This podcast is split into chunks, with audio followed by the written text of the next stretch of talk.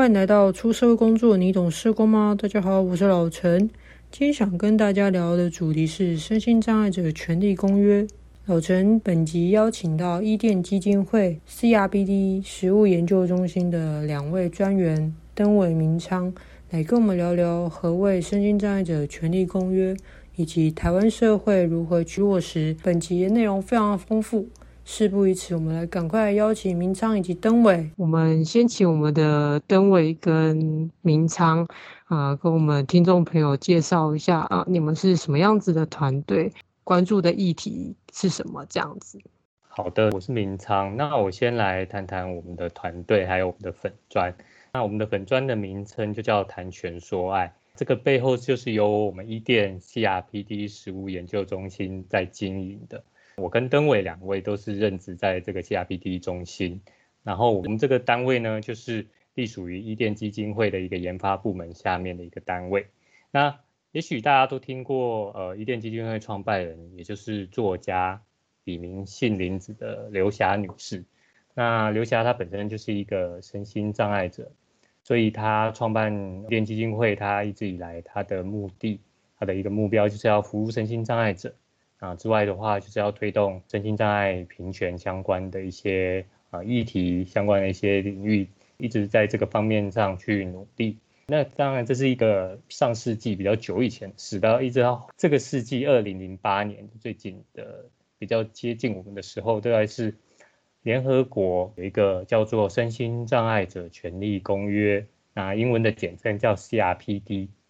那它的公约草案在二零零八年在联合国纽约的总部通过的时候呢，哦，我们伊甸的同仁因为也很关心这样的一个国际上的发展，所以也在现场去见证了这个历史性的时刻。那当然，这个公约过了几年以后，陆陆续续世界各国通过签署了以后呢，它就变成了一个国际间去对待身心障碍者或者说相关权利的一个国际的标准以后。那我们当然也很希望说，我们的政府也可以把 CRPD 啊成为我们国内呃对待身心障碍者的一个标准的一部分。当然，大家都知道国际的一些情况是不允许我们去签署所谓的国际，或者是加入所谓的国际公约。当然，这是又一个另一段的故事，对，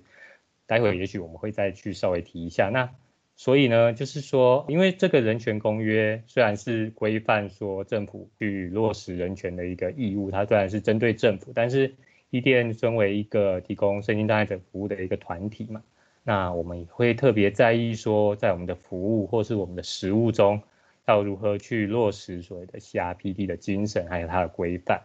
那接下来我们就讲到我们的单位。CRPD 食物研究中心，当我们中心是在二零一七年成立的。当然，最主要的任务就是刚才我们提到的这样的一个目的，就是要让这个公约的精神，还有它的一些规范，可以在国内可以去广泛的被落实，啊，包括也在我们的基金会里面去可以去落实。那要实现这样的一个很大的一个目标啊，那我们就有几项几个主要的任务，比如说我们的一个主要工作就是我们要去充权我们作为第一线的一些工作伙伴，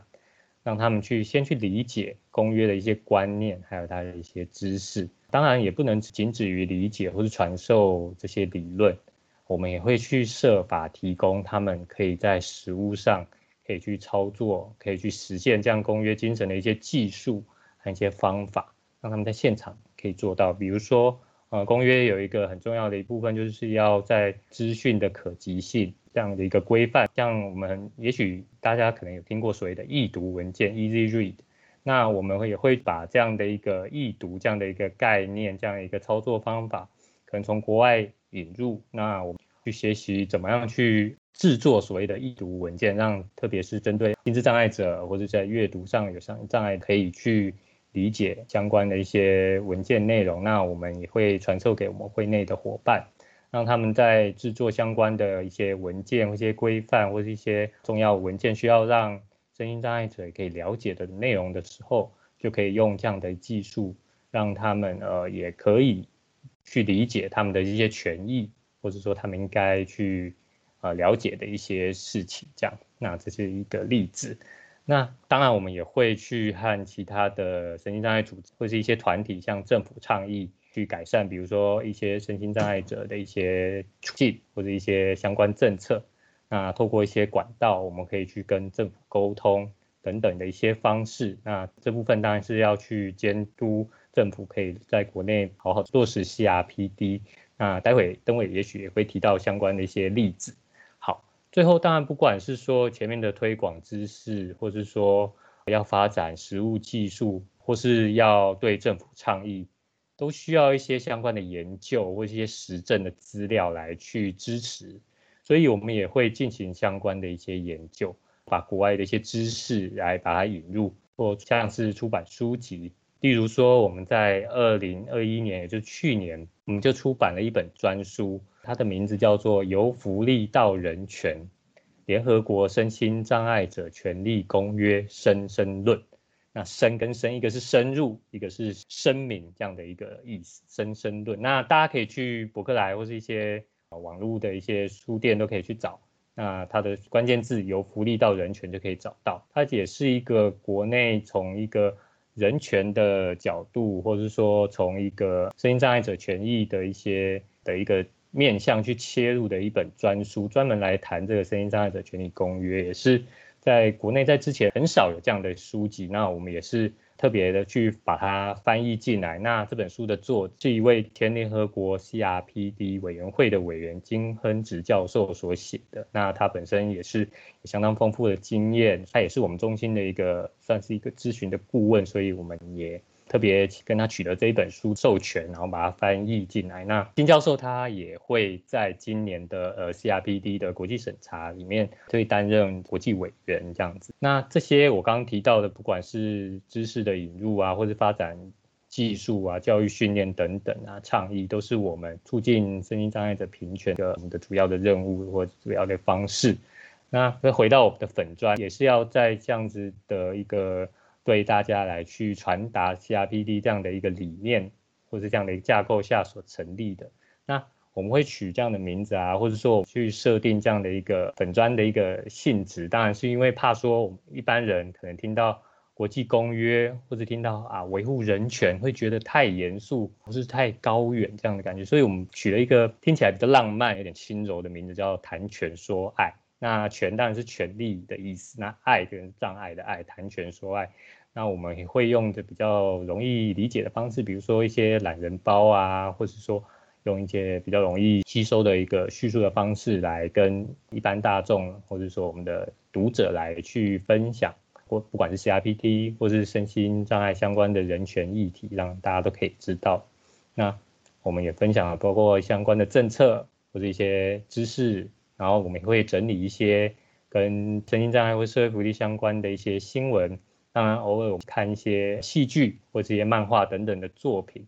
的一些身心障碍议题，那用这些方式，希望可以拉近大家跟所谓的 CRPD、所谓的人权等等这样的议题的一个距离，像是我对对于我们团队的一个介绍。是我也是因为透过这个粉专啊，认识谈权说爱这个。团队，那呃，我非常有感的，就是因为都有懒人包，然后也会透过一些新闻啊，或是简述几个文字，就可以把一些我们关注的重点 mark 出来，让大家去讨论，然后去关注现在我们有关于身心障碍者在注意的一些议题。是是，对。因为老陈会想做这一集，是因为刚好今年度是我们 CRPD，因为我们每一年度都会做一个审查会议嘛。那刚好今年是我们第二次会有一个国家报告跟一个审查的会议，所以也因此想要听听看，就是谈权说爱，就是对于这个 CRPD 第二次的这个国家报告内容，能不能跟我们的听众朋友做一个简述？那为什么嗯我们的国家参与这样子的会议，然后要去审视我们这样 CRPD 落实的状况？好，就是我是登伟，我是 CRPD 主研究中心的社工，那。呃，老陈刚刚提到那个 CRPD 的国际审查，其实台湾目前有五部人权公约已经国内法化了。那，诶，这个我确认一下，我们这个频道第一次讲到公约的审查，对不对？诶，没有错。好的，那我们就来详细讲一下，因为其实我们有五部人权公约，就是两公约儿童权利公约、身心障碍权利公约跟妇女的权利公约。那这五部公约，它的游戏规则都一样，就是它会有一个国际审查。那因为疫情的关系，其实原本这些审查应该会是逐年会错开啦，就是很很少这样齐聚一堂。那因为疫情的关系，有一些就往后延，又延着延着，今年五部公约都会进行国际审查。那在五月份的时候，两公约国际审查刚结束，很精彩，就是。疫情期间来一堆外国人，然后来审查，就是其实，在防疫上基本上也是一个挑战。然后，可是对于我们人权相关的团体，其实也是很期待这一次的审查。那八月份就会是 CRPD 的国际审查，那应该在十一月份会有儿童权利公约跟妇女权利公约分别的两场国际审查。那这个国际审查是怎么一回事？我觉得其实公约不像一般法律，就是我们通过了啊就放着，它它就会。像写写好的程式一样，它就会自己跑。因为推动人权，它是一个很长远的一个进程嘛，它不会说哦立法了就达成，没有这种事，所以没有一触可及的捷径嘛。那我们的做法就是每四年会去检视一次我们的国家，它在落实人权的状况做得如何。那就社工我们的类比就是哦，现在逆袭反杀，我们再反过来评鉴我们的政府。对，就是 平常评鉴我们很怂啊，那现在我们评鉴你们，那 那个评鉴就是有点像是我们对国家的人权评鉴啊，那我们就叫国际审查。那国际审查其实刚刚老陈有提到说，哦，国家报告是什么？那我们在社工在评鉴的时候都要准备一堆档本嘛，就是当过社工多少会 遭遇到这件事情，所以我们会准备一些档本去解释说，我真的很认真，而且我也很辛苦，这样希望委员手下留情。那国际审查也是。它会有几个重要的文件哦，那第一个就是国家报告，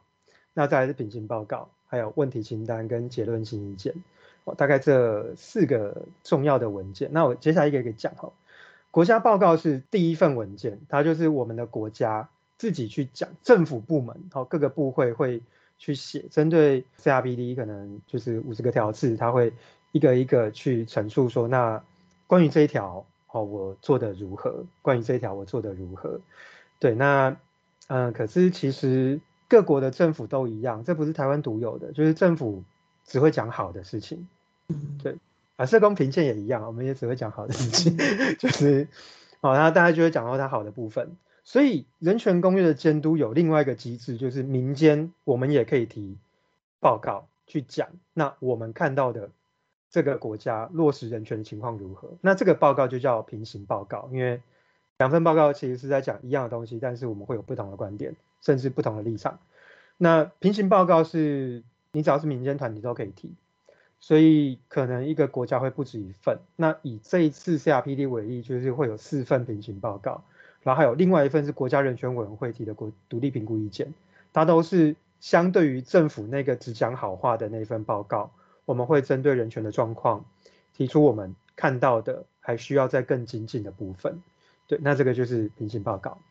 那这些文本都会送到国际审查委员的手上。国际审查委员就是因为我们不能，我们没有办法把报告送到联合国。诶，应该是说我们送了也不会有人理我们。那所以 就我们的处境，我们的玩法是这样，我们就另外再找这些国际的委员。那曾经啊，台湾曾经考虑过说，我们是不是就找联合国的 CRPD 的委员，就。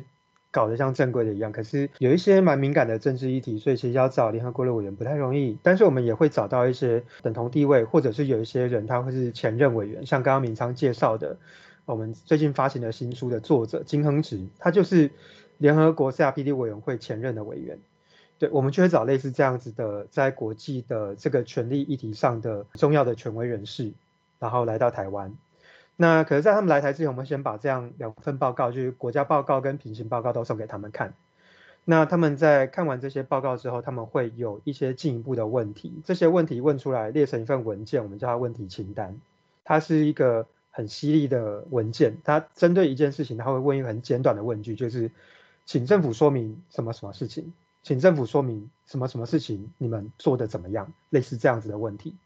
对，你大概从那个问题大概就知道说他大概嗅到了有一些重点，或者他嗅到了有一些问题。对，那问题清单是一份文件，那当然要人回答，那谁可以回答？政府跟民间都可以回答，所以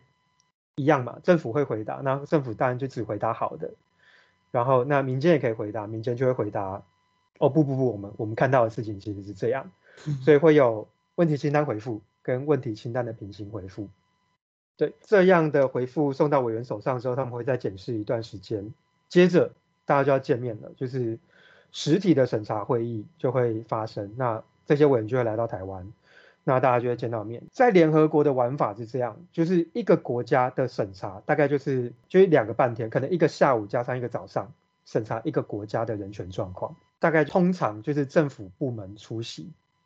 但是民间大概不会去，或也不会受邀，因为你想想看，你大老远坐飞机去日内瓦或者是去纽约，然后你讲没多久，不划算。所以其实大部分就是都是政府去讲啊，大概就那两天，大概就是委员会。口头上问国家一些问题，那政府的部门的与会的人员就要回答。那在台湾，因为我们是因祸得福嘛，就是我们没有办法去日内瓦做这个审查，所以我们把他们请过来。那所以我们的玩法就是，我们的审查会一连三天，对，就直接做人家的三倍。然后 NGO 可以进场，而且 NGO 大概会有跟政府一样的时间，对，所以就是很不错。我们的民间有。很好的机会去对国际审查委员陈述，我们看到这些人，如果就 CRPD 而言，就是身心障碍者，我们在人权上的处境，然后也可以告诉这些委员，我们会建议接下来，那我们政府应该要怎么做？这大概就是四年一轮的一个循环，CRPD 是四年一轮，所以前一次是二零一七，那原本这一次是要去年啦，可是因为疫情延到今年，对。所以四年一次，然后我们就四年、四年、四年，然后让这个人权的进程可以渐渐往前走。那当这个审查结束之后啊，就是当书面都看完了，然后大家也都见面了，该讲的也都讲了，委员们会提出一份报告，那份报告就是刚刚讲的最后一份，第四份就是叫做结论性意见，就是针对这一切的书面文件跟我们见面讨论之后，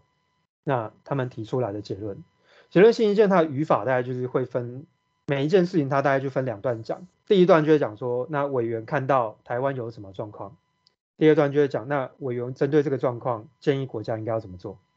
对你，你应该要立法，或者是你应该要增加什么样子的呃服务，或者是你要充实什么样的预算，或你要改善什么样的情境等等。好，就是它大概就会一点一点一点这样讲，它大概都会列到几十点，哦，就是这样子的结论性意见，然后。会很全面的针对 CRP 各个条次去讲。那接下来四年，你你这个国家你应该要在哪个地方做改善？所以刚刚讲完，其实会觉得说好像是不是就就是漫谈，还是大家就写写个散文，或者是像发脸书这样？可是其实不是哦。这些文书，如果各位听众啊或老师我们如果有兴趣，其实它都是公开的。前一次的全部都有公开，然后这一次的只要时间到，它就会公开。就是好比说。现在的问题清单已经公布了，但问题清单回复还没。当然，结论性意见八月六号会发布，所以所有文件应该在八月六号的时候会陆续看到。八月六号应该是出英文啊，但是中文可能翻译要等一段时间。对，那大家去看就会觉得说，哇，这个文本都漏漏等，然后大家各有各的写法。政府当然就是会有他的作文方式嘛，那民间会有他的批判方式。可是我们要怎么去看这样子的人权文书？这也很重要啊，就是因为我是以前也是做实务的社工嘛，那现在改做政策倡议之后，其实实务工作的语言跟政策倡议的语言其实不太一样，我们讲述事情的方式又不太一样，所以在讲政策倡议的时候，如果各位社工你有兴趣或你有这个机会要去对政府做倡议的时候，其实也。可以练习这样的思考方式。我们在看这些人权报告的时候，我们大概就会分三个层次去看，它到底在讲什么事情。简单讲，它第一层次叫做结构指标，第二个层次叫做过程指标，第三个层层次叫做结果指标。它什么意思？大家可以想象一下，我们被政府评鉴的时候，大概也是分这三个层次。同一件事情，他就会问说：“哎，那你针对这件事情，好比说这个个案的权益保障，他就第一个会问说：那你有没有制定办法？”然后第二个他就问说，你有没有执行啊？执行有没有记录作为佐证？然后第三个他就问说，那你有没有成效？对，有没有具体的成效可以说明？所以结构、过程、结果这三个指标也是这样的意思。结构指标就是在谈说这件事情政府有没有制定相关的法规、制度或者是办法去规范它，语法有没有据？那过程指标我们就会看依据这样子的法令或政策，政府有没有去执行？好，你投注了多少预算？你配置了多少人力？或你设置了多少这样的服务据点等等？好，你投入的状况，那结果指标我们就会看，那实际上声音障碍者我们的权利是不是有被改善，或者是我们呃受到歧视的状况是不是有减少？我们的生活是不是有更加平等？对，大概就是用这样子的结构，我们其实可以比较去看得懂说，那这些国家报告、平行报告、结论性意见，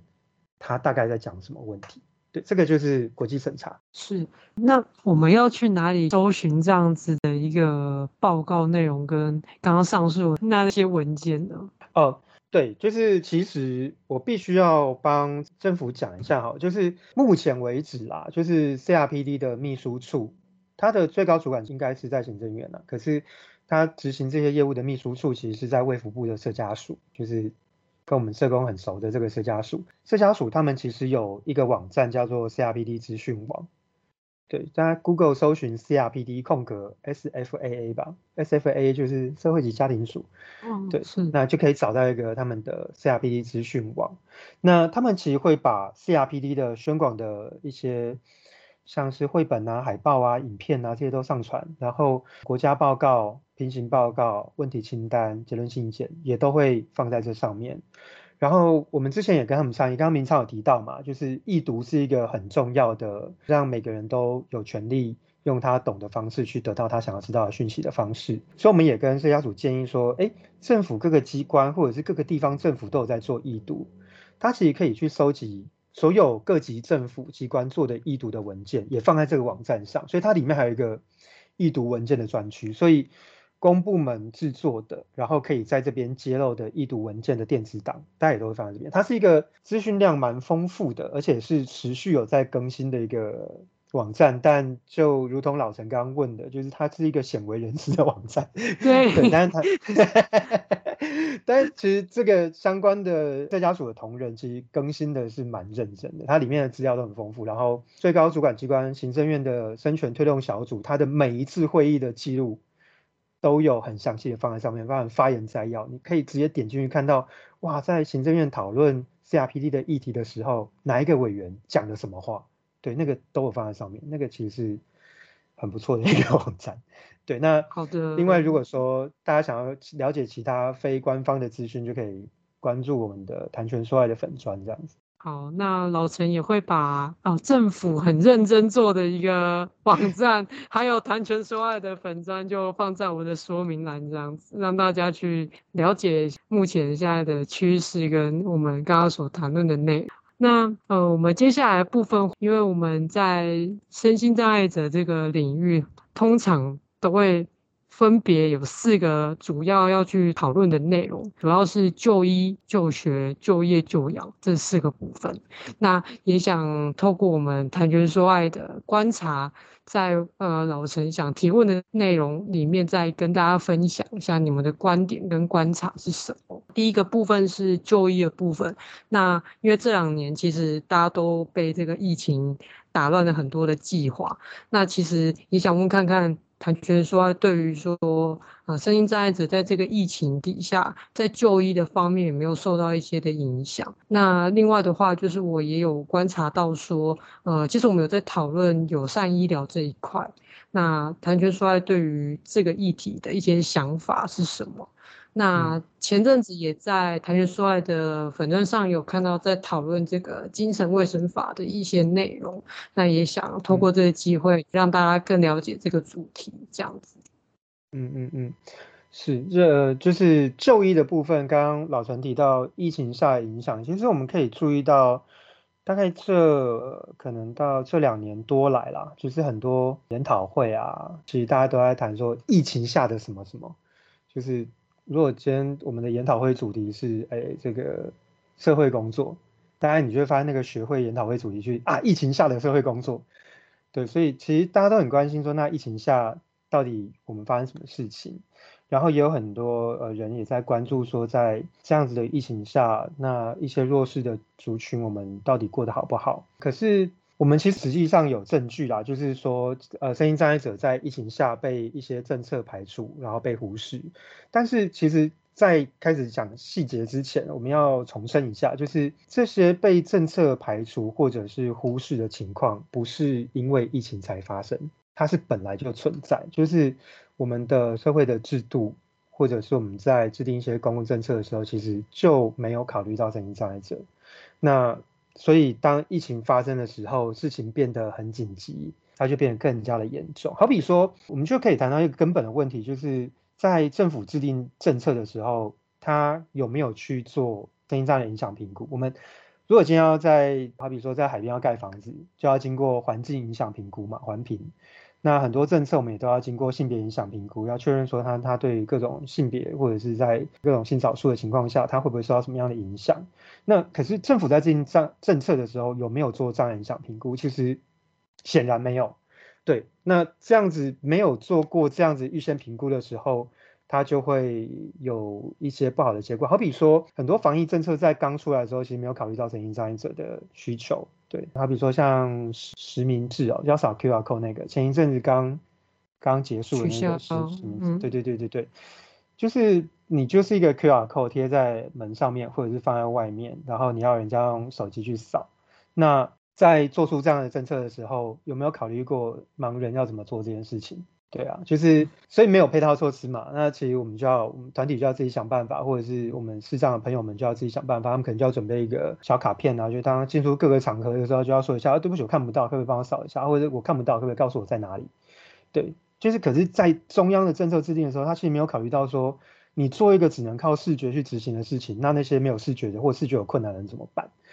对，那。就会造成声音障碍者很难去参与或配合，或者是像戴口罩这个政策，那身心障碍者可能出门买口罩的困难，或者是其实我们有讨论过，有一些人他是比较难长期戴口罩的，好比说他是因为嘴巴闭不起来，或者他没有办法控制他的口水，他戴口罩他会整个就是会有口水疹，那个会很不舒服，或者是有一些我们的心智障碍者，他可能就是没有办法那么快速的去适应一个东西照在他的脸上。他要去学习或适应的时间会比较长，或者是他就是没有办法在疫情期间学会怎么做这件事情，对，那怎么办？他就不能出门吗？他就要一天到晚被罚吗？这个有没有其他调整的空间或配套的措施？对，其实也在中央也还没有做这件事情，所以这些都是从我们在说一个政策制定的时候，你没有考虑到不同的群体，或者是我们去想一下不同账别的身心障碍者，他会受到什么样的影响？就会造成这样的结果。还有另外一个，就是我们讲到无障碍，刚刚老陈有提到嘛，就是呃医疗友善无障碍这件事情，它平常就没有，所以当疫情期间会发生什么事情，就是呃我们要去药局买口罩嘛，就一开始的时候，然后我药局进不去啊，怎么办？你要我怎么排？对，或者是前一阵子我们开始打疫苗了，我们可以到诊所去打了，那。我，我我们很多人都是在附近的诊所去打嘛，因为疫情期间，其实大部分人其实不太喜欢去大医院，所以就近如果诊所，很多人都会去附近的诊所打。可是其实政府时至今日哦，政府其实没有管诊所他要无障碍这件事情，他也没有在推诊所要无障碍这件事情，所以我们就会发现很多身心障碍他预约了，他要去打疫苗，就他进不去诊所，啊，那怎么办？那好心一点，医生就出来在七楼帮他打。就所有人 众目睽睽下就帮他扎这一针这样子，那我们也会遇到说哦，即便不是疫情期间，我们也有遇到说是坐轮椅的妈妈带他小小孩生病了，然后就就近去附近社区的诊所看医生，哇，结果诊所这个妈妈进不去啊，那他就只能让小朋友自己啊，健保卡拿着钱拿着，你进去跟柜台说你要挂号啊，小朋友就进去，然后就就他就只能在外面等，然后哎就。一直等，一直等不到，然后还要问那些出来的患者说：“啊，你有没有看到里面有个小朋友啊？小朋友还在吗？啊，小朋友进去看诊了没？”哇，他就只能在外面骑楼在那边等。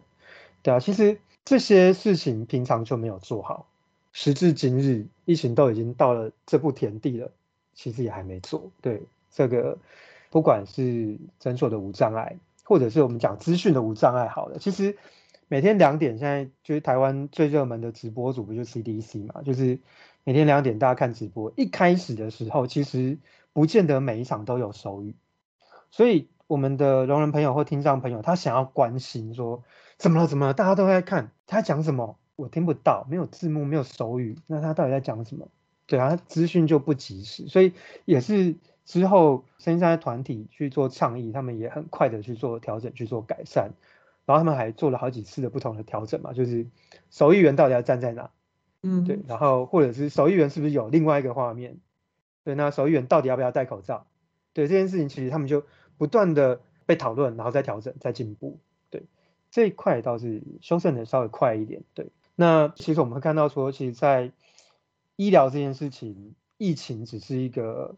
让它变严重的一个因素。可是其实很多在医疗的，不管是资讯上的、空间上的、政策影响评估上，这些措施它其实都没有做好。对，所以才会在疫情期间造成对身心障碍者这么大的不便。对，是也想回应登伟，就是因为老陈自己也是服务心智障碍者，因为他们的家庭支持系统都比较薄弱。通常都是社工陪同，嗯、那当然啦，嗯、这个政策这么不完整的底下就苦到社工了。比如说你说快筛好了，那那谁会快塞呢？这 就我们现在 根本看不懂，然后社工也不可能帮他塞，因为其实这应该是需要有比较专业，或者是说真的要帮他塞有他的风险在。啊、那即便即便啊，即便我们会，我们也愿意，但当事人也不见得愿意。对对对，特别是现在有些机构他每周都要快筛，对啊对啊，对啊，那那真的是我们也很为难啊，尤其是说我们不要马上跑到大医院，先在附近的什么快筛站那一段时间，哦，真的是人仰马翻，我们有个案确诊，真的是啊，这就是也不能搭公车。你知道不能搭交通工具啊，他也没有办法，就只能走路。我们就真的走路到很遥远的地方筛，然后筛完还要去快筛去诊所嘛，诊所拿快筛之后，然后再去社区筛检，再筛一次 PCR 才确诊。然后吃药服药也是一个问题，就是哦，嗯，就这个，因为你也不可能再去盯着他做这件事，因为他就隔离了。对对对，然后我们也只能去他家里面，就是送物资在他门口，然后跟他他说：“哎，现在对对，现在规定就是不能出门哦。”他怎么可能？我们现在这，我们也没办法去管他嘛。那那当然就会造成很多社区一些反应这样子。所以我觉得在就医这一块是在疫情底下，社工是非常有感的一个 状态，尤其是刚才说那个。门诊的部分，我真的就推了我的个案到了一间小诊所。那我觉得我有点失误，是我没有先看那间诊所到底够不够大，我真的进不去啊。我就是那个在外面等的那个。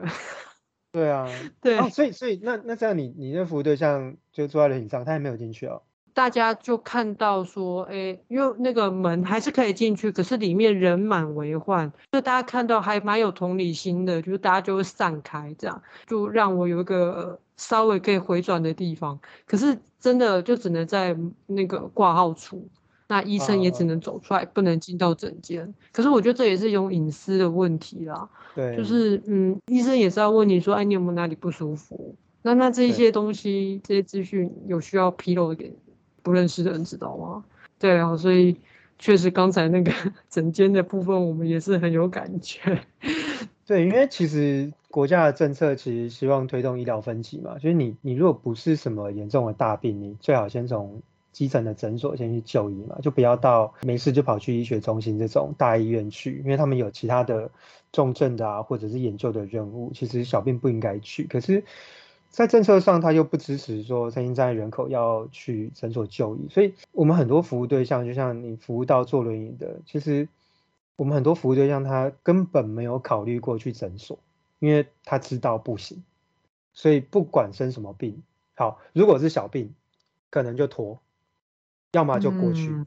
要么就过不去，那就坐救护车再去大医院。对，就是其实那个其实是健康权上面非常的不平等啊，对啊。是，那因为刚才我有询问说，那是针对这个精神卫生法的部分，等伟这边有什么样的想法吗？精神卫生法其实是大家引颈期盼多年了，当然大概十年没修了吧。然后其实，嗯，就是这十年大家提了很多问题，然后那以前的心口司现在应该叫心理司，哦，分家了，呃，就是跟他不断的讨论，不断的讨论，但是就没有修法。对，所以总算这一次他们提出了，好，经过十年的酝酿的一个修法草案出来，大家看了一下，发现说，哎，那讨论十年，你改这样而已哦。就是其实精神卫生法它还是很医疗取向啊，他想的就是说，你有病就是要被治疗，那身为病人，你就有义务好好的让自己复原或让自己康复。对，类似这样子的立场。可是身心障碍的论述，我们其实已经走到了人权观点。其实我们会看到说，即便你是一个带病的人，你也有这个权利好好生活在社区。所以我们会更看重说，那你在社区里面的支持，或者是我们对于照顾者、对于家属的支持，它会是什么？那或者是我们，呃，我们生病了，可不可以不要因为我生病我就失去我的身为一个人该有的尊严，生失去我的基本的人权，对。可是，在精神卫生法很多这部分都没有修。我举个例子，就是我们之前其实有这个精神障碍的服务对象，他就是住院了。可是他住院，他会想要见他的社工嘛？或者是他是因为强制住院，他可能想要救济，所以他要找律师。可是精神卫生法里面就定了，说医院可以基于病情或治疗的考量。去限制他通讯或会客，所以这个服务对象他联络不到他的律师，然后我们社工要去见他也进不去，所以他在另外一个法条也许会写说啊，如果你对于你的强制就医有不满，你可以寻求法律途径。嗯。啊，我就不能打电话，我还见不到律师。你跟我说我可以寻求法律途径，你怎么寻求？他这个也没有改啊，所以新的修法草案没有改。我们讲那么多年，他其实就是觉得说，我们还是保留这个弹性啊。那因为真的有一些时候，我们还是希望他不要这样子去联络。可是他就在法律上开了这样的但书，他也没有说那明确的指引是什么？什么叫做基于医疗或者是基于病情的考量？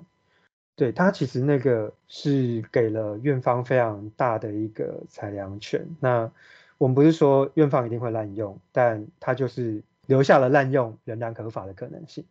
对，所以，我我们会觉得说他是该修，但我们觉得他可以再修得更好。所以，其实不管是刚才提到诊所无障碍，或者是精神卫生法的这个修法，其实民间团体也都持续的在提出异议，就是我们还是有一些诉求，希望可以在法上被处理。所以也希望心理师啊，政府部门医师司是管这个诊所无障碍，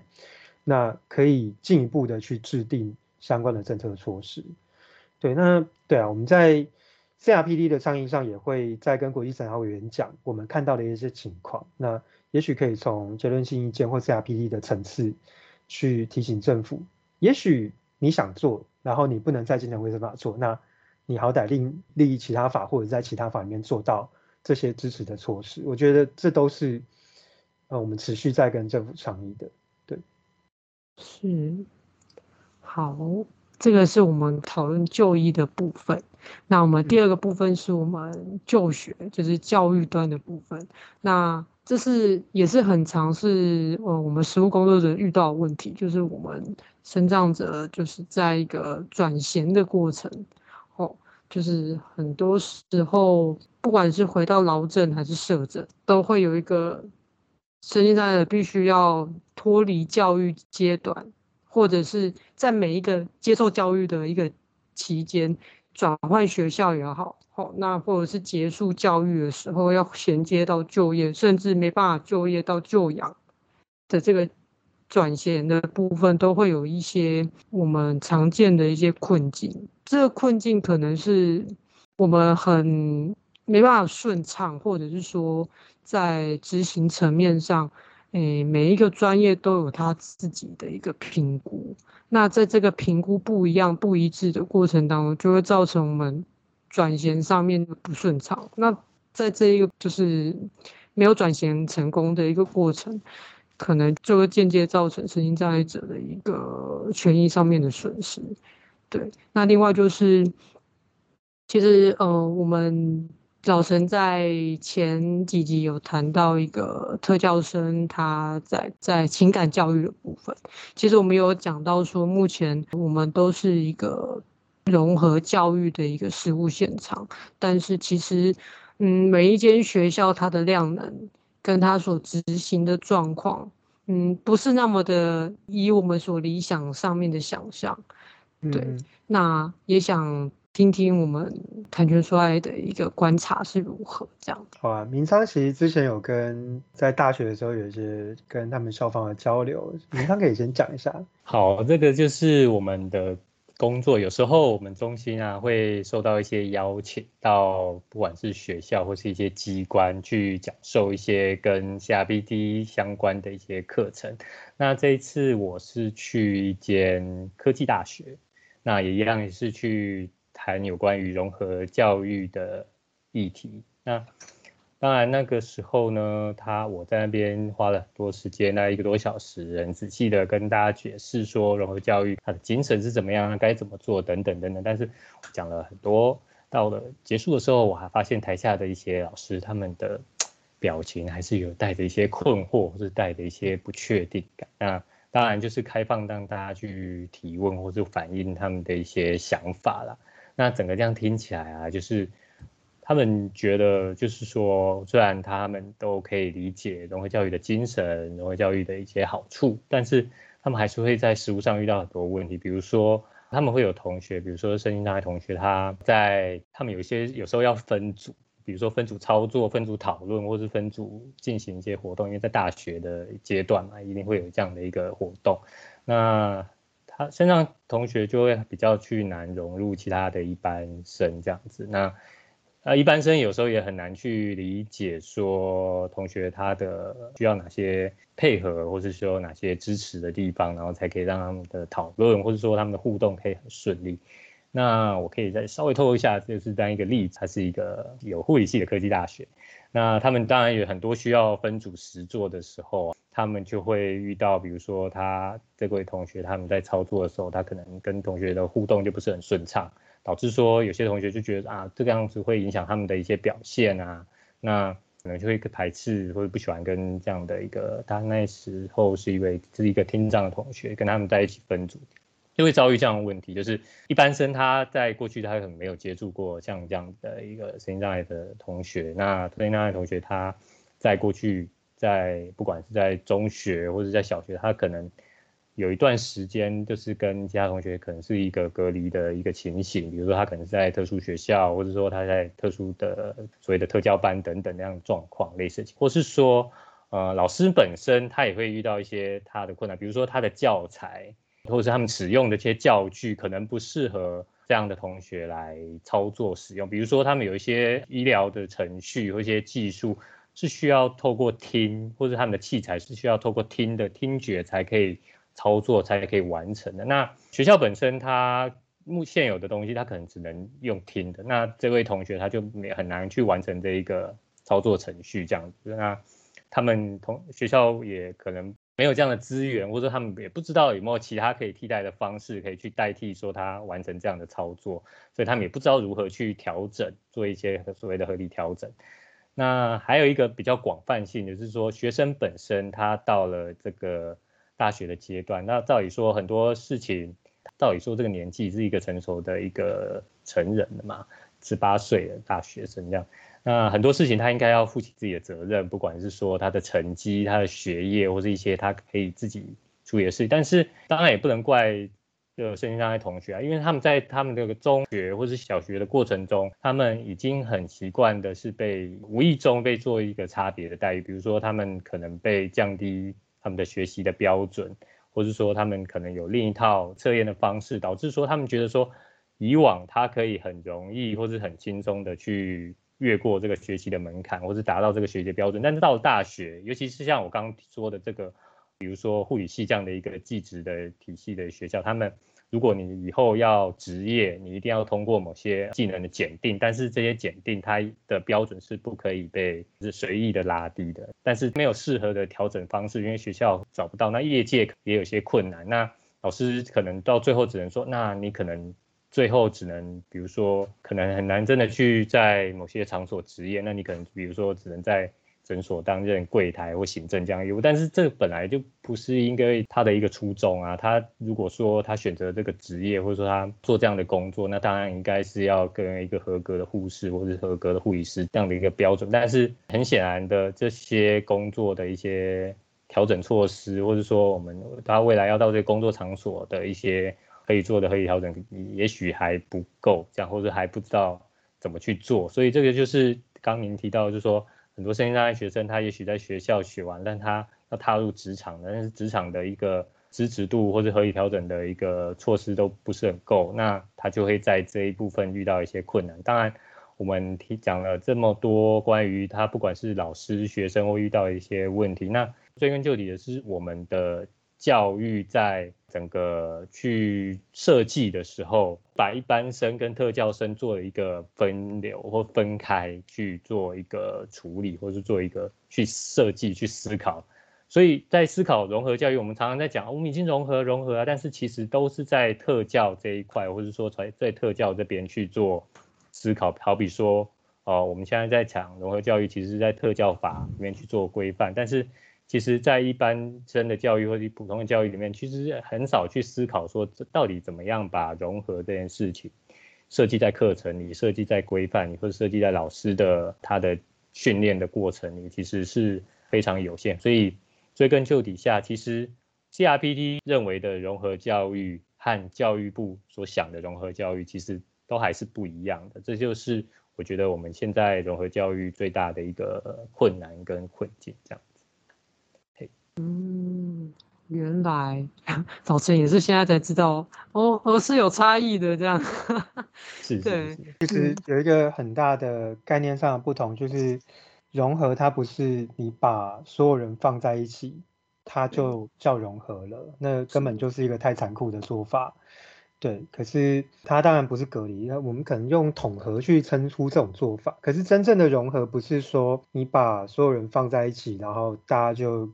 各自努力，然后去适应这个环境，不是，而是所有人在这个环境里面，那我们去调整这个环境，我们去调整我们的素材，我们让这个环境去适应在这里的每一个人，让每一个孩子都有权利。去学习他想要学习的东西，那个才是简单讲啊。这对，就是这这比较是 C R P 在谈融合教育的精神。所以教育部说，我们推动融合教育十多年了，但是对啊，我们从 CRPD 的标准来看，就是哦，不好意思，那不是。所以教育部也不是也不是一潭死水。所以教育部其实从去年开始也在很认真的去讨论说，那如果我们要走到人权标准的融合。我们接下来要做些什么事？这也是倡议很多年的成果。但是，就像明昌刚刚说的，就是如果我们仍然把融合教育归属在特殊教育底下，那它永远不会 是普通教育的一部分。是在立法逻辑上，你就是看它没有。对啊，嗯，是没错。就是刚才有提到说，从老师的那个部分，因为嗯、呃，我之前也有访谈过呃许多就是身心障碍者。就是他们有谈论到自己受教育的一个状态，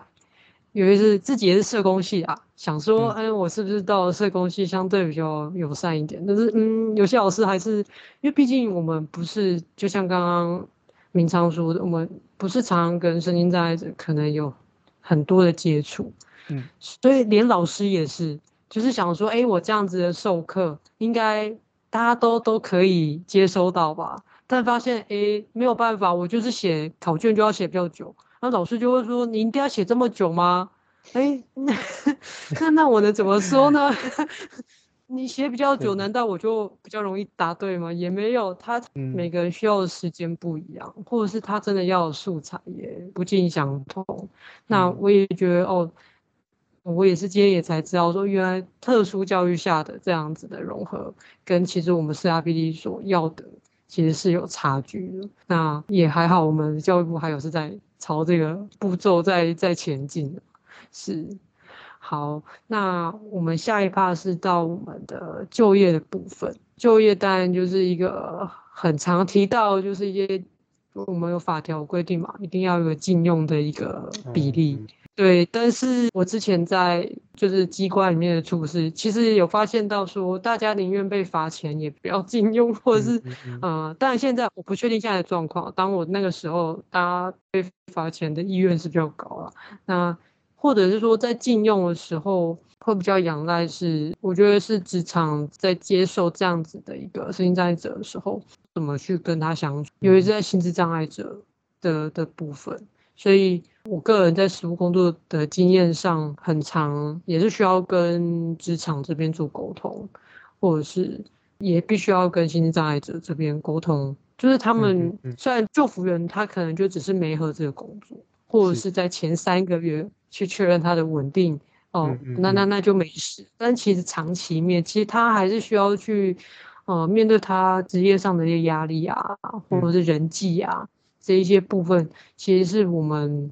嗯。呃比较需要去教育或者是去沟通协调部分，这是我们实务工作者一个看到的部分。那其实也想知道说，那到底我们友善的职场是什么样子的一个想象？那你们的观察跟呃所认为的是如何这样子？你说上班的地方怎么样是友善的？没有，我的梦想是不上班啊。不过我也好想要，呃、所以友善职场就是没有职场，就是呃，刚刚老陈提到定额金融的制度在机关落实的状况嘛。可是其实定额金融的制度从一九八零年代开始讨论，然后实施到现在，其实我们可以好好想一下说，那这个政策到底要什么效果？对，就是我们我们要求机关一定比例的去禁用身心障碍者。会怎么样吗？就是其实可以去好好想一下。但其实，在那个年代，他们因为呃，就是爱国奖券被取消嘛，那身心障碍者在倡议就业权的时候，就提到了这样子的一个政策制度推出来。那确实也在那个时候，刚好也是第一代的小麻痹大流行的那一群身心障碍者、肢体障碍者初出社会的时候。所以其实最早期的定额进用制度确实有，就是让一定量的身心障碍者受惠，他们就特别是有机会进入到公部门里面去。对，但是时至今日，这个政策这样维持可以吗？还是它不行？它其实就 WHO 世界卫生组织其实曾经因为 CRPD 而写了一份报告，叫做《世界声音障碍报告》。这份报告在二零一一年提出的时候，它其实针对定额进用制度。他有一个大胆的想法，就是很多国其实不是只有台湾啊，那就是有一些国家也有用定额进用制度。可是 WHO 从人权的观点来看，他们会觉得定额进用制度应该不是一个永久的措施，它比较像是一个暂行的优惠措施，因为实际上身心障碍者的就业仍然还没有平等，所以在此时此刻，我们用这样的优惠措施去保障一部分身心障碍者的就业权。然后也让身心障碍者有机会，那叫现身，就是让社会、让职场看到。对，那当这个就业的不平等的情况渐渐消除，或者是我们有更好的支持措施的时候，其实定额进用制度它也要有一个被检讨然后退场的机制，因为长远来，定额禁用这个制度它会有一个效果，是让身心障碍者被视为是职场的累赘。就是你要么禁用它，要么你付钱。对，那它显然是那个产值是负的，就是它其实会对都会有一个隐性的对身心障碍者不好的观感。对，那在世界身心障碍报告里面会这样认为。所以，可是台湾目前为止，我们回过头来就业不平等的情况仍然是严重的。对，就是我们在问，就跟我们的实务的工作者，或者是我以前在做个管的时候。要陪这个服务对象去就业的时候，其实最大的问题是雇主说不要，就是哎条件都符合，然后他也训练过，他有相关经验，雇主不要就不要，麻烦麻烦。对，就是其实歧视是一个很大的问题。那也因为有歧视的问题，所以从以前到现在，我们有一个地方叫做庇护工厂，它就是劳动部说这就是一个职场。但是就身心障碍者权益保障法，他会说这个职场可以不用到最低基本工资，所以我们很有我之前就有服务对象，他就是去庇护工厂做，然后很幸运很不幸，他刚好体验到中秋节赶工的这段时间，所以他一天工作可能八个小时、十个小时，很早就出门，很晚才回去，然后领到薪水加加班费了四五千块，然后可是他的房租要六千块，他问说：“等会我到底我到底在干嘛？我根本不要上班。”可可不可以让我申请到低收就好？对，我干嘛那么辛苦？对啊，就是其实他一样付出了他的所有时间，跟他最大的力气，还有他的专业，在这个这份工作上，但是他领的就是一个不足以在这个社会上过体面生活的薪水。所以其实庇护工厂它的存在是有问题的，可是那个可能不能单纯说哦，就是因为你们庇护工厂有问题，其实是因为外面的这个就业的呃支持措施或就业的环境对身心障碍者太不友善了。所以庇护工厂会需要持续存在。可是，在 CRPD 的国际审查，在前一次 CRPD 的结论性意见里面，国际审查委员讲了一个让大家很呃有一点惊讶的一个结论性意见，就是说，那国家应该要制定庇护工厂的退场机制。对，就是他直接讲结果。但是回过头来，我们必须要解决的是，好，我不是说一弹指就是像沙诺斯一样，庇护工厂就就化为 粉尘就没有了。那明天。这些人就没工作了，那其他职场还是不友善啊，那怎么办？所以其实他应该是要有一个讨论的过程，就是我们要怎么样去消除职场的就业歧视，然后还有就是我们要怎么样提供足够的支持措施，就是三个月的密集辅导够吗？那这个九九一次的见面够吗？或者是怎么样的陪伴才是足够的？其实应该要再更精致的去讨论，我们让声音障碍者可以。渐渐的有机会可以进到开放式的就业市场，也让开放式的就业市场开始去学习、去成长，去知道说，其实每个人他只要有这个本事，或者他只要在足够的支持下，他就应该要可以进到这里取得一份他体面的工作。那这就会谈到合理调整这件事情。哦，合理调整它其实它有点像在美国，他们有这样的概念，就是大家上班时间是一样的，休息时间是一样的。对吧？照理讲，一个被在这个管理主义下 被设计的好的职场应该是这样，嗯嗯、大家是一样的。可是如果今天呃我们职场有其他信仰，好比说穆斯林，时间到了，他必须要去停下来去做他的宗教的仪式，可以吗？对，那其实照理讲是要可以的。所以在一个宗教自由的地方，他们就会在职场开始去讨论说，那有不同需求的人，我们可以针对他有不同的休息时间，让他去完成他的。信仰上要做的事情，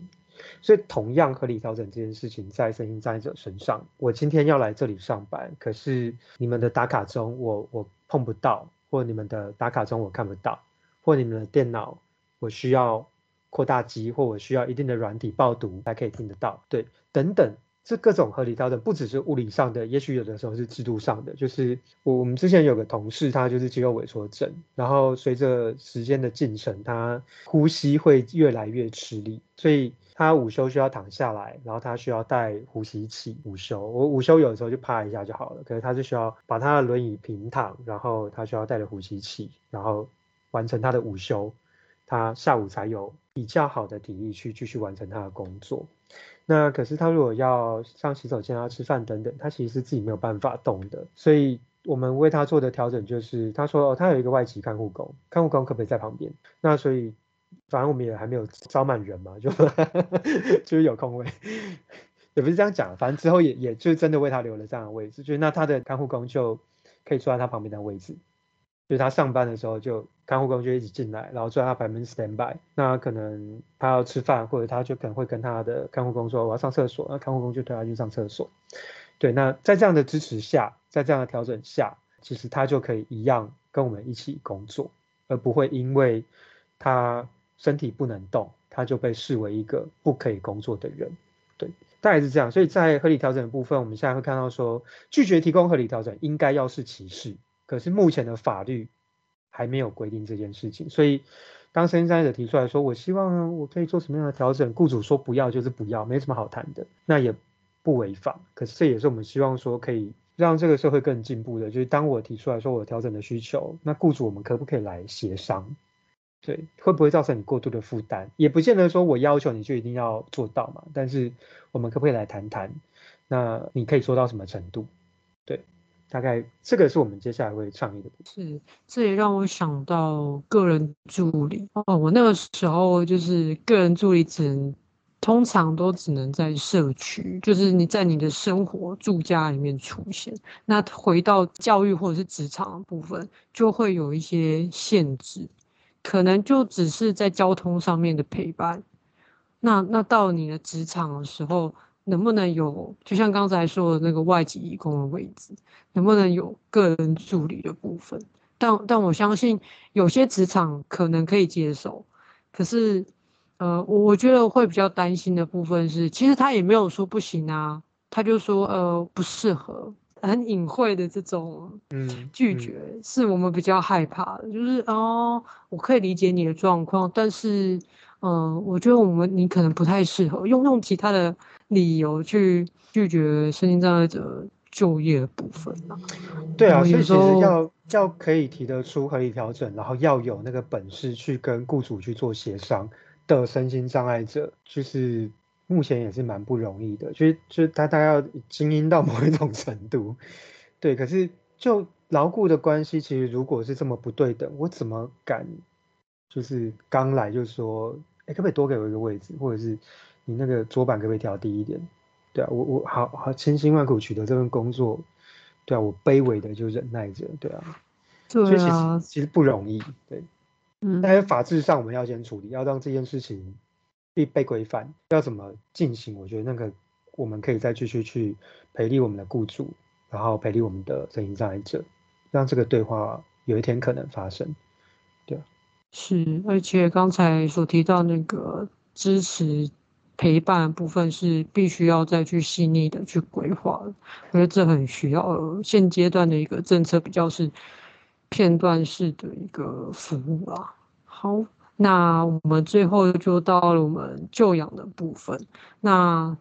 对，就是这也是来自于我我个人的一个服务上面的一个困境啊，就是说，其实现在长照是可以，就是只要有身心障碍证明，基本上都是可以使用的。可是，比如说我们第一类的心理障碍者，可能他的手脚自如，可是他就不会煮饭，那他就不会有达到那个失能等级。那当然就是另外就是被排除的事实啊。对对，那再来就是说，我们其实就是提倡很久，就是去机构化。可是，在去机构化的一个历程当中，我们也是发现，我们社区式的支持性服务是不够的。那在这个支持性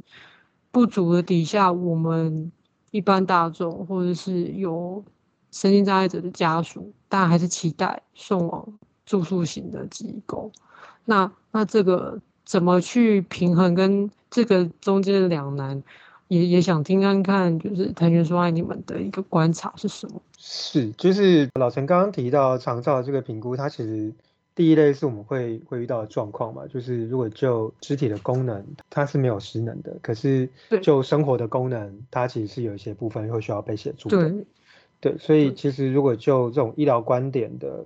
呃，很片面的这种智能评估，很可能其实不止第一类啦，就是视障者其实也会有这样的状况，因为他如果做了好的定向训练，然后他也适应了他的居住环境，其实他是可以自己在家走动，然后甚至打扫，然后要煮饭，有一些也可以，对，然后洗澡这些都可以。可是他在部分的时候需要协助，他比如说出去外出购物，或者他需要有人帮他报读他的邮件，但不管他要不要用这个服务，他自然评估就不会过，对对啊，就就你都会啊，对啊，就就就如果用长照的这个工具去评的话，就是其实需要再做一些调整，就是针对有需要的声音在者，其实那个评估工具是需要再做调整的。这在长照一点零的时候，其实就已经有这样子的讨论的啦。那我们刚刚提到说，就是社区式的支持服务是不够的，所以机构。这有点像我们刚刚在谈庇护工厂一样，就是如果庇护工厂是一个不应该的存在，但我们也不能直接就一弹指说好，明天就消失，对，那一定会出事。因为其实我之所以选择在机构，是因为这个社会让我在社区没有得选，对，就是我可能没有房东愿意租我房子，或者是没有那么多无障碍的房子可以让我住，然后我如果需要有人照顾我。可能没有那么充足的时数，或者是那个资源就是不存在，要么有限制，要么不存在。那最后算了一下，CP 值最好的就是机构，对，包全部，对，包吃包住，然后可以吹冷气，对啊，就是类似这样子的思考。其实我们就发现说那，那机构式的照顾它就会存在。所以其实去年有一个很让人心痛的事件嘛，就是在苗栗的德芳教养院有一个院生被。被殴打、虐待，然后死掉了。可是，在那个事件之后，其实障碍圈啊、身心障碍家长团体啊、专业团体啊、学术团体啊，甚至教养院有一些教养院，他们自己也有一些讨论，到底问题是什么？所以有一些人就会说，哦，这种烂机构存在，代表机构真的不够，所以连这种不好的机构它都还可以继续生存，因为还是有人要住。可是就也有人会说，这种机构存在是因为社区资源不够，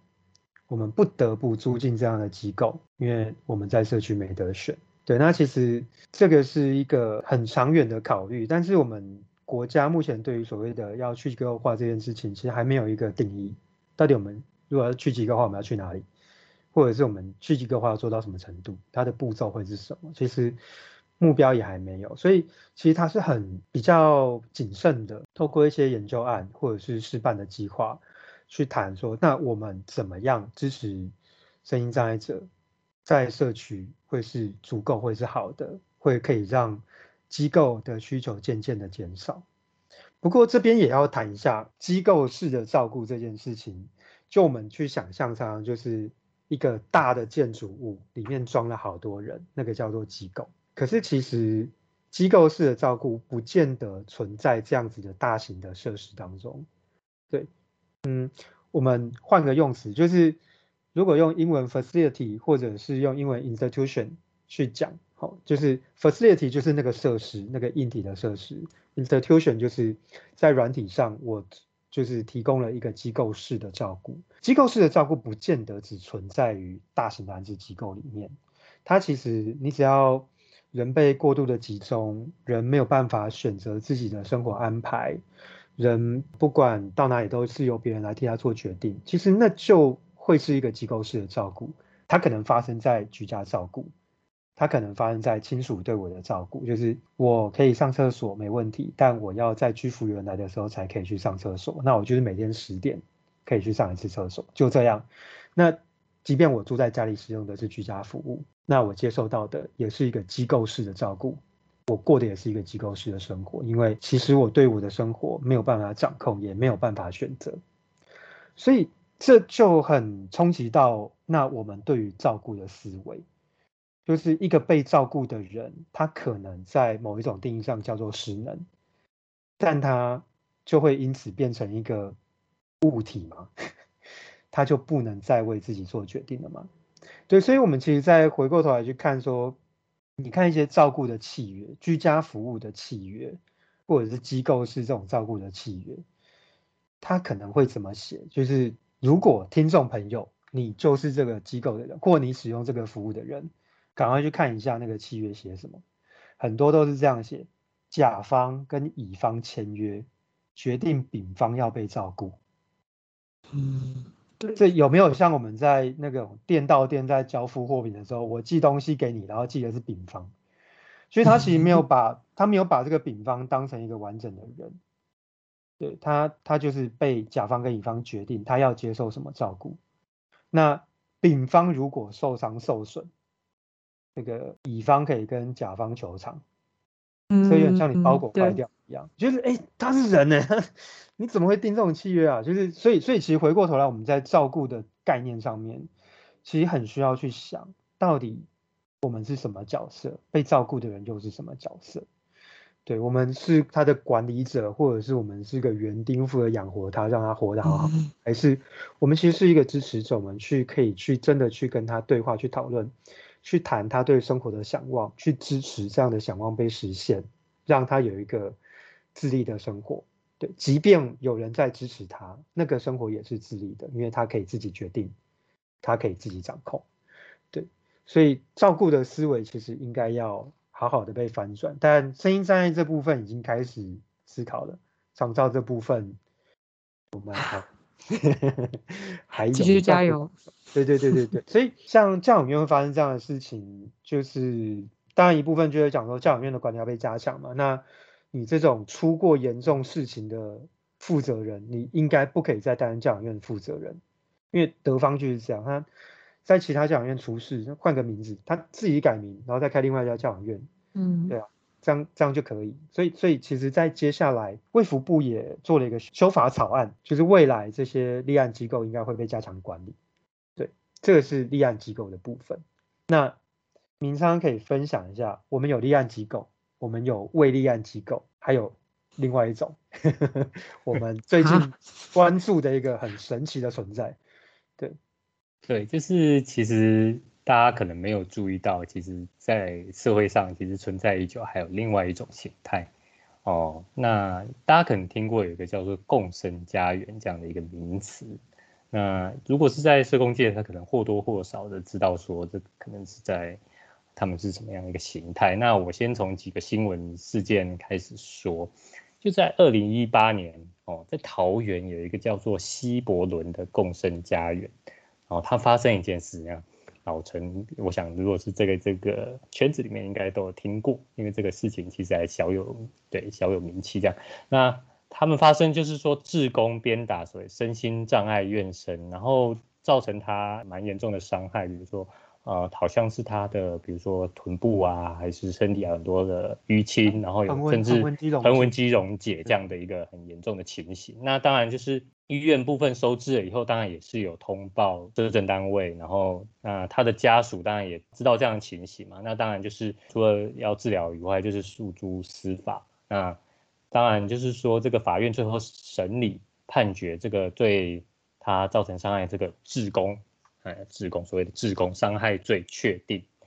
那大家就想，哎，发生这样事情已经很糟糕，但是更糟糕的是在对二零一九年隔年这件事情，可能大家就不见得听过，它只是在出现在社会新闻的一小角。有在高雄市有一个叫做匠爱家园的这样的一个地方，有一个叫吴姓总务，其实它的性质也很类似，是自工，他用胶带还有卫生纸。他封口，就是他们有一位身心障碍的院生，那他应该是有精神障碍方面的一些障碍，然后他又有他又有痛风这样的疾病，所以他在去看就医回来回回他们的家园以后，因为疾病的关系、疼痛的关系，他睡得不好，所以他他会睡睡觉嘴巴会发出一些声音，导致他会影响其他人的睡眠。那这位照顾他的这个吴姓总务呢，就用卫生纸还有胶带。把他的嘴巴封起来，然后他就会可能声音就会渐渐小，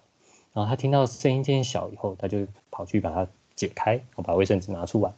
但是拿出来以后他又发出声音，他又怕影响到别人的睡眠，于是他又在做了同样的事情，然后反复做了几次以后，发现哎，这一次好像一直都没有声音，他就把胶带解解开卫生纸，发现他已经没有气息。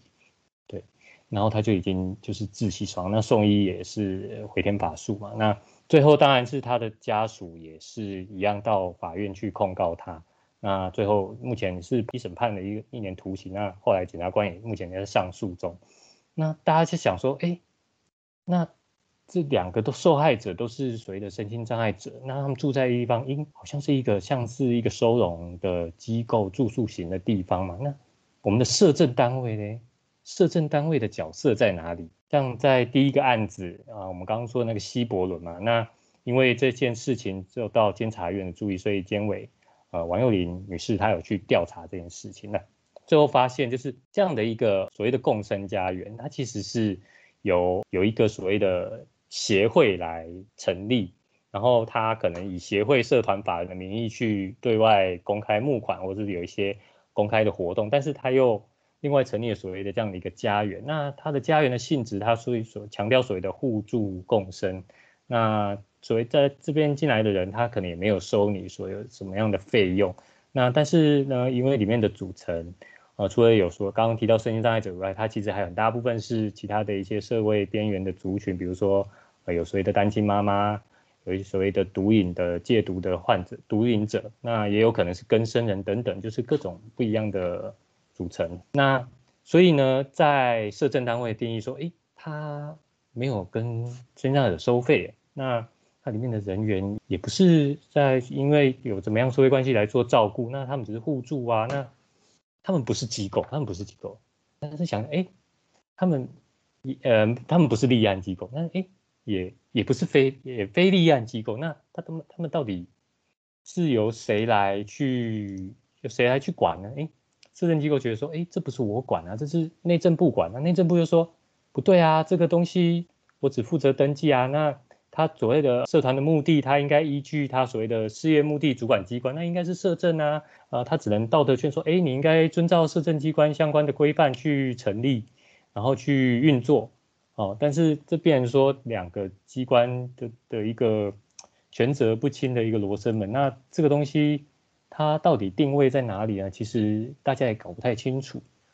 那我们当然去探究说它到底是有没有什么样的共同定义，其实。大家也众说纷纭啊，也没有一个一定的一个说法，所以我们大概只了解说他们是一个基于共同的理念，所以的一种互助居住的的这种的生活模式。那也许我们也呃理解说，他们这些身心障碍者，或者说其他的一些里面的一些成员，可能出于这样的一个互助的理念，然后他那最后最初成立的人也可能出于一个善意，比如说收容大家，让大家有个住的地方。哦，那其实我们也尊重身心障碍者或是其他人的选择，他们选择这样住在一起嘛。那我们也社政单位觉得说，哎，这样我们也不好介入。可是，可是，可是他现在有这样的一个照顾的事实，那又发生了这样的一个呃，不管是受伤或是这样死亡的这样的一个案件，那我们。政府单位到底对于这样的一个呃生活形态，或者这样的一个我们姑且说生活模式，我们要不要去管制？我们要管制的那个标准或那个线到底在哪里？总不能说每一次都等到哦、呃、像这样子出事了啊、有人受伤了，有人死亡了，我们才说哦，我们用我们的刑法来事后来去去管束、去去制裁。那到底我们的国家加入 CRPD 那？国家对于正向的责任到底到哪里？所以这个就是一个还在我们在关注中，所以还在需要去讨论，甚至需要当然不能等闲视之的一个状况啊。因为某种程度上，我们也会回想起过去所谓的啊，大家也许听过所谓的龙发堂这样的状况。当然，我们不会说这现在目前存在所谓的公生家园可能是这么样的糟糕，或是怎么样。但是我们也不能说，既然都已经发生了，用。有人受伤死亡状况，我们就不能去再说把这样的一个形态都，我们都政府都没有责任这样子。对，是原来这么多形态的一个 照顾模式，但对，确实，我想这可能政府也要去思考看看，是不是不同的一个照顾的样态，他的立场，他的角色是在哪里？那他怎么看？身障者救养的议题是不是要更有一个高度跟一个更具视观的一个去思考了？是是，像我们如果就政府还蛮需要去想说，为什么身心障碍者为什么要去选择这样的一个资源？就是他是出于一个无奈，还是出于他自己选择？那好，那这样里面的成员又这样的复杂，那他们需要用怎么样的一个机制来？用跨部会的手段，或者说什么样的一个管理的一个标准去面对这样的问题？是，我觉得这确实值得去思考，因为到底有这样的需求在，然后也有这样的供给，所以一定是有一定的一个运作的模式嘛。那势必是不是我们真的刚刚所说是迫于无奈，或者是我们？本来现行的制度就把某些人就隔离了，就是撇除掉了，他没有办法使用现在现行的服务，那必须去选择这样子的一个照顾的一个模式。是，好，那我们今天。大部分的主题都非常的丰富，跟